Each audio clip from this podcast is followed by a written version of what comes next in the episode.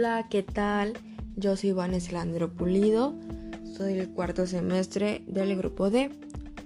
Yo les vengo a platicar un tema que es de mucha importancia para nuestra salud, que es cómo mantenernos en forma en cuarentena.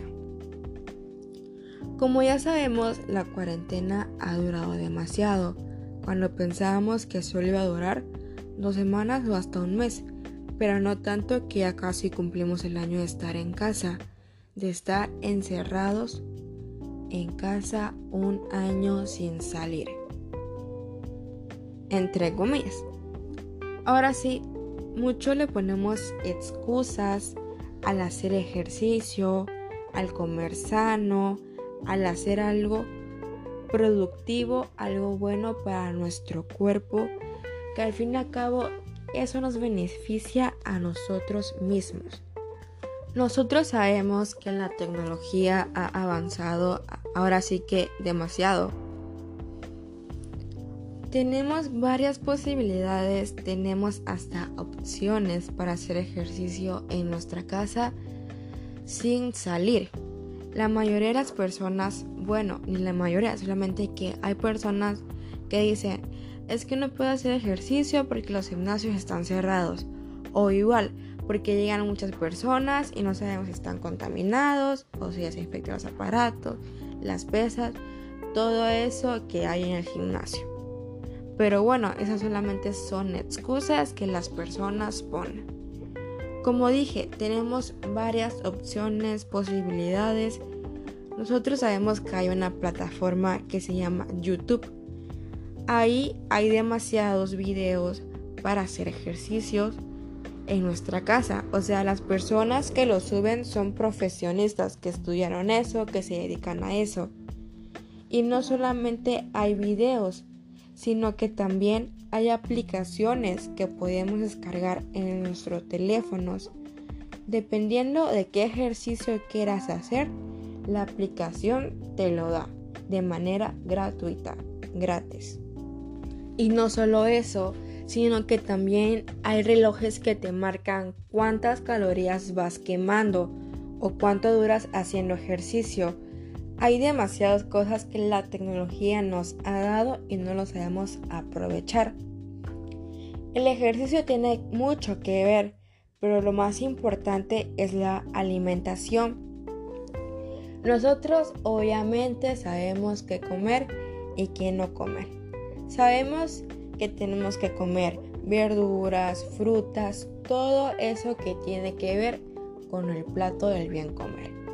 Obviamente sabemos que no comer, no debemos comer chatarras, ahora sí que galletas, sabritas, este pan, refrescos, refrescos embotellados, todo eso que es chatarra obviamente no debemos comer. Cuando tú empiezas a comer, ahora sí que algo bueno, algo sano, tu cuerpo te lo agradece vas viendo cambios en tu cuerpo, como físicamente, porque igual te sirve mentalmente, vas viendo cómo tu piel va cambiando, tu cara la vez más suave, tu cabello se vuelve más fuerte, e igual que las uñas. O sea, todo lo que tú comes, tu cuerpo te lo agradece. Y si tú quieres cambiar tu alimentación, es recomendable que vayas con un nutrólogo o con una nutróloga.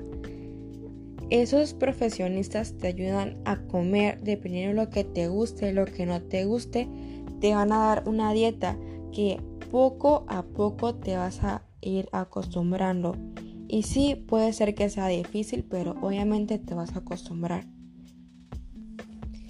Y sí, puedes que te des un gustito, como una sabrita, una galleta, un pan o un postre, pero ya vas a saber comer y no vas a estar con ansiedad de que quiero más, se me antojó más, o sea, ya vas a saber comer y no vas a dar con ansiedad.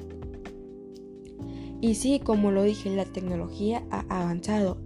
En las redes sociales suben recetas saludables, solamente hay que saber buscarlo.